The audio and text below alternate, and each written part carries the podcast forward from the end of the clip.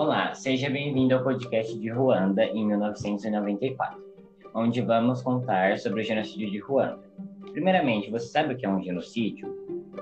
Genocídio é o extermínio de pessoas tendo como motivo questões étnicas, religiosas, raciais, nacionais e políticas. Para tratar melhor do assunto, vamos conversar com a voz da sabedoria, Júlia. Olá, caro ouvinte do nosso podcast. Nós já vamos começar. Júlia, explica pra gente aconteceu esse genocídio. Calma aí, qual é o nome do podcast? O genocídio aconteceu em Ruanda em 1994, dia 7 de abril mais ou menos. Tem algum motivo específico para esse genocídio, para esse acontecimento histórico? Óbvio que tem um motivo, para tudo tem um motivo. A principal causa desse massacre foi a morte do presidente da época, Juvenal Habyarimana, um Hutu. O que é um Hutu? Para vocês entenderem melhor, eu vou explicar a diferença entre dois povos, os Hutus e os Tutsis.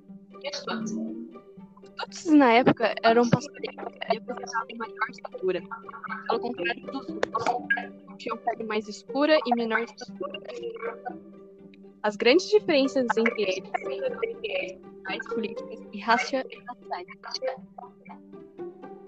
Os Tutsis assumiam a estatal e tinham acesso à educação e à Os Hutus não tinham nada disso e eram somente agricultores. Júlia, tem uma noção, assim, aproximadamente, de quantas pessoas que foram massacradas? Calma que o número é muito grande, vou ter que no roteiro. Por em média, mais de 500 milhões de pessoas massacradas. Meu Deus é, realmente foram muitas pessoas. Fico imaginando essa situação. Como que as pessoas ficaram depois desse desastre? Além da parte emocional, o país precisou se reconstruir de uma maneira, de maneira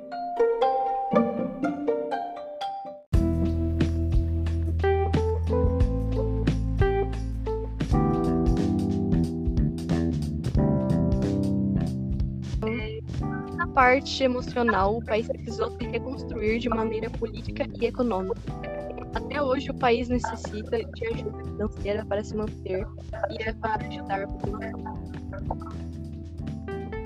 Hey, Júlia, e a Organização das Nações Unidas, como que ela se portou diante da situação desse país?